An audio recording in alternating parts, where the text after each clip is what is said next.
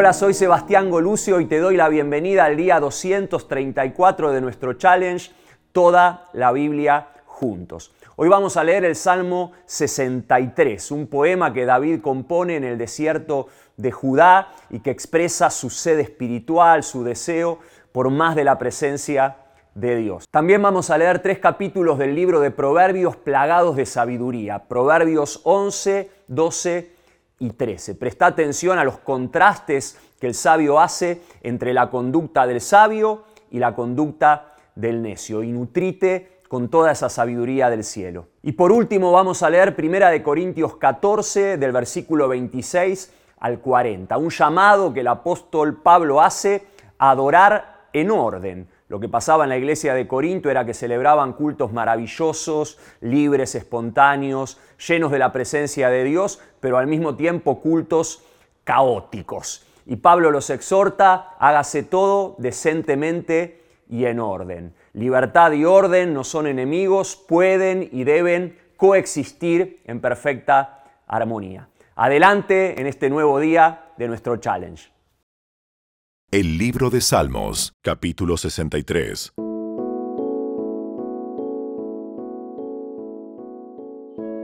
Oh Dios, tú eres mi Dios.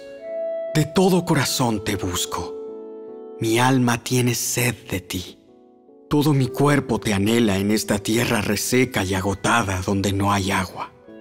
Te he visto en tu santuario y he contemplado tu poder y tu gloria tu amor inagotable es mejor que la vida misma. Cuánto te alabo. Te alabaré mientras viva. A ti levantaré mis manos en oración. Tú me satisfaces más que un suculento banquete. Te alabaré con cánticos de alegría. Recostado me quedo despierto pensando y meditando en ti durante la noche. Como eres mi ayudador, canto de alegría a la sombra de tus alas. Me aferro a ti. Tu fuerte mano derecha me mantiene seguro. Pero los que traman destruirme acabarán arruinados. Descenderán a las profundidades de la tierra. Morirán a espada y se convertirán en comida de chacales. Pero el rey se alegrará en Dios. Todos los que juran decir la verdad lo alabarán, mientras que los mentirosos serán silenciados.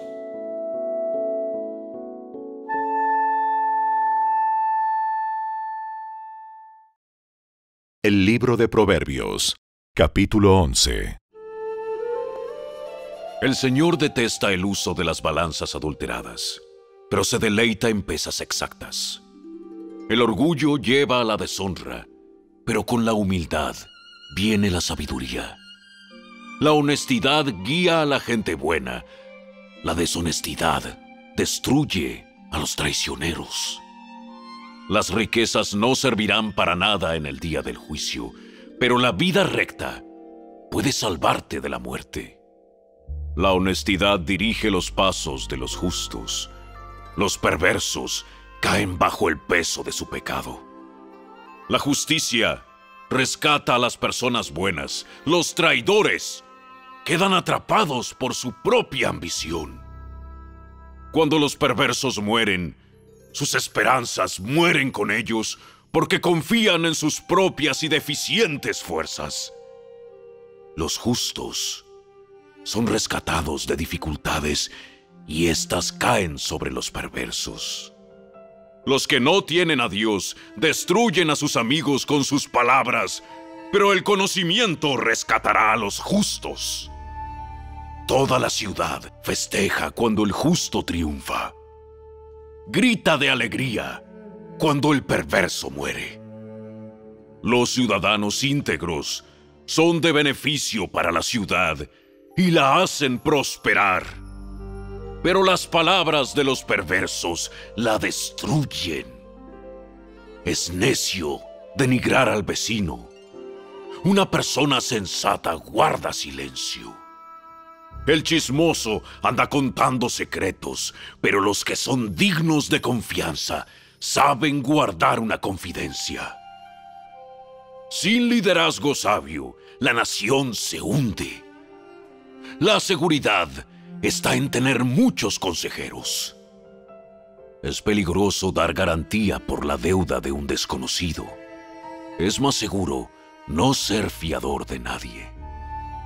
La mujer bondadosa se gana el respeto, pero los hombres despiadados solo ganan riquezas.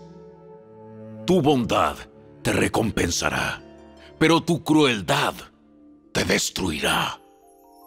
Los malvados se enriquecen temporalmente, pero la recompensa de los justos permanecerá. Los justos encuentran la vida, los malvados hallan la muerte. El Señor detesta a los de corazón retorcido, pero se deleita en los que tienen integridad. Los malvados seguramente recibirán castigo, pero los hijos de los justos serán liberados. Una mujer hermosa sin discreción es como un anillo de oro en el hocico de un cerdo. Los justos pueden esperar una recompensa, mientras que a los perversos solo les espera juicio. Da con generosidad y serás más rico. Sé tacaño y lo perderás todo. El generoso prosperará y el que reanima a otros será reanimado. La gente maldice a los que acaparan el grano, pero bendice al que lo vende en tiempo de necesidad. Si buscas el bien, hallarás favor. Pero si buscas el mal, el mal te encontrará. El que confía en su dinero se hundirá. Pero los justos reverdecen como las hojas en primavera. Los que traen problemas a su familia heredan el viento. El necio será sirviente del sabio la semilla de las buenas acciones se transforma en un árbol de vida. Una persona sabia gana amigos. Si los justos reciben su recompensa aquí en la tierra, ¿cuánto más los pecadores perversos?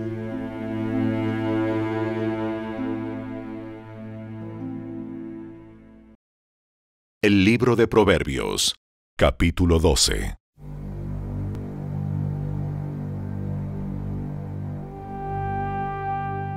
Para aprender, hay que amar la disciplina. Es tonto despreciar la corrección.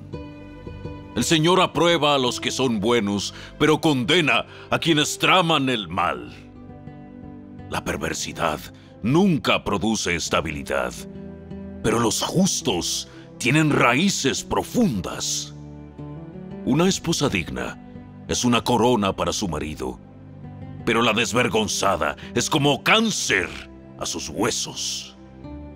Los planes de los rectos son justos, pero el consejo de los perversos es traicionero. Las palabras de los perversos son como una emboscada mortal, pero las palabras de los justos salvan vidas. Los perversos mueren y no dejan rastro, mientras que la familia de los justos permanece firme. La persona sensata gana admiración, pero la persona con la mente retorcida recibe desprecio. Más vale ser una persona común con sirvientes que darse aires de grandeza y no tener para comer.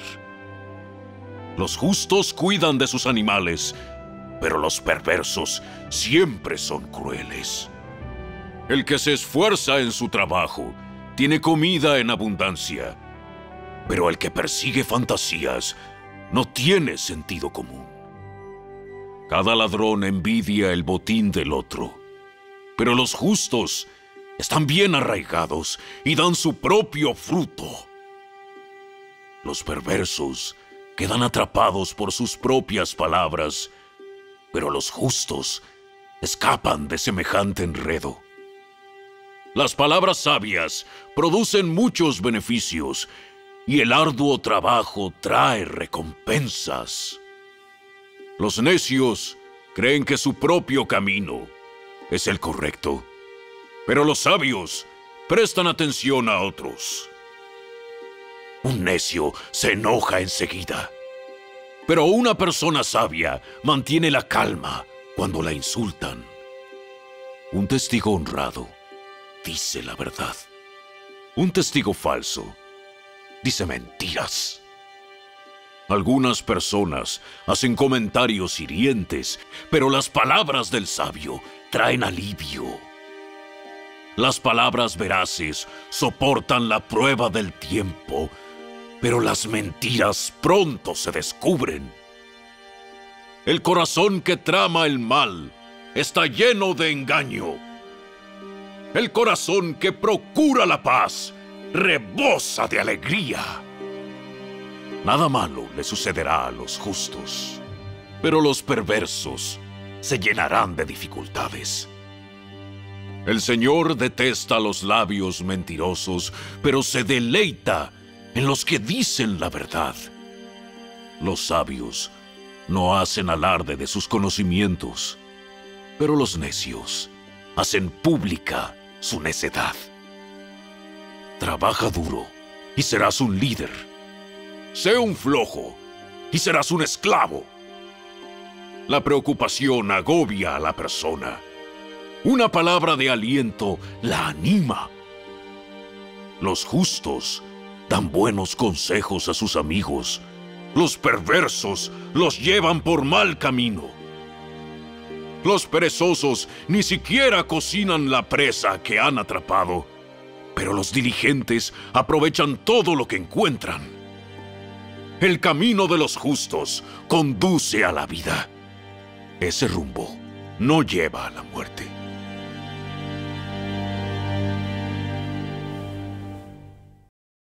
El libro de Proverbios, capítulo 13. El hijo sabio acepta la disciplina de sus padres el burlón se niega a escuchar la corrección. Con palabras sabias te conseguirás una buena comida, pero la gente traicionera tiene hambre de violencia. Los que controlan su lengua tendrán una larga vida. El abrir la boca puede arruinarlo todo. Los perezosos ambicionan mucho y obtienen poco, pero los que trabajan con esmero prosperarán. Los justos odian las mentiras. Los perversos son motivo de vergüenza y deshonra. La justicia protege el camino del intachable, pero el pecado engaña a los malvados. Hay quienes son pobres y se hacen pasar por ricos. Hay otros que, siendo ricos, se hacen pasar por pobres. El rico puede pagar rescate por su vida, pero al pobre ni siquiera lo amenazan. La vida del justo está llena de luz y de alegría, pero la luz del pecador se apagará. El orgullo lleva a conflictos. Los que siguen el consejo son sabios. La riqueza lograda de la noche a la mañana pronto desaparece pero la que es fruto del arduo trabajo aumenta con el tiempo. La esperanza postergada aflige al corazón, pero un sueño cumplido es un árbol de vida. Los que desprecian el consejo buscan problemas. Los que respetan un mandato tendrán éxito. La instrucción de los sabios es como una fuente que da vida los que la aceptan evitan las trampas de la muerte. Una persona de buen juicio es respetada. Una persona traicionera va directo a la destrucción. Las personas sabias piensan antes de actuar. Los necios no lo hacen y hasta se jactan de su necedad. El mensajero no confiable cae en problemas, pero el mensajero fiel trae alivio. Si desprecias la crítica constructiva, acabarás en pobreza y deshonra. Si aceptas la corrección, recibirás honra. Es agradable ver que los sueños se hacen realidad, pero los necios se niegan a abandonar el mal para alcanzarlos. Camina con sabios y te harás sabio. Júntate con necios y te meterás en dificultades. Los problemas persiguen a los pecadores, mientras que las bendiciones recompensan a los justos. La gente buena deja una herencia a sus nietos, pero la riqueza de los pecadores pasa a manos de los justos. La granja del pobre puede que produzca mucho alimento, pero la injusticia arrasa con todo. Quienes no emplean la vara de disciplina odian a sus hijos. Los que en verdad aman a sus hijos se preocupan lo suficiente para disciplinarlos. Los justos comen hasta quedar bien satisfechos, pero el estómago de los perversos quedará vacío.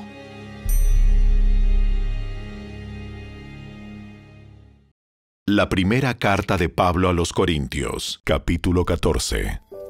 Ahora bien, mis hermanos, hagamos un resumen.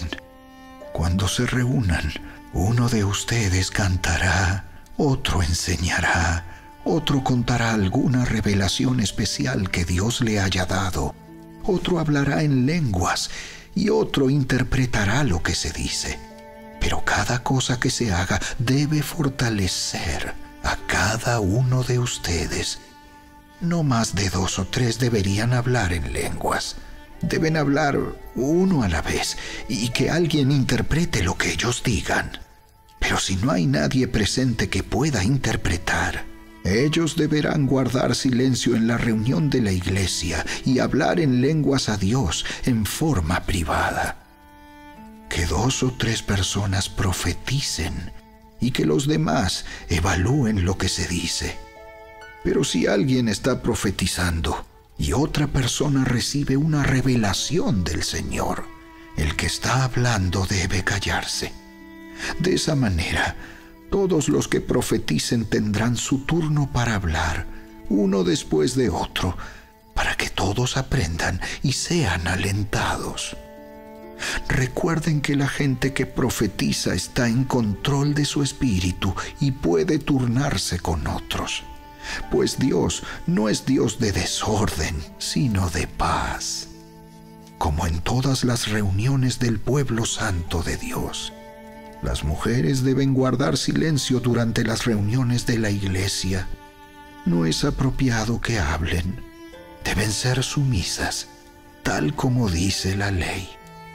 Si tienen preguntas, que le pregunten a su marido en casa, porque no es apropiado que las mujeres hablen en las reuniones de la iglesia. ¿O acaso piensan, Corintios, que la palabra de Dios se originó con ustedes? ¿Son ustedes los únicos a quienes fue entregada? Si alguien afirma ser profeta o piensa que es espiritual, debería reconocer que lo que digo es un mandato del Señor mismo. Pero si no lo reconoce, Él tampoco será reconocido. Por lo tanto, mis amados hermanos, con todo corazón deseen profetizar y no prohíban que se hablen lenguas. Pero asegúrense de que todo se haga de forma apropiada y con orden.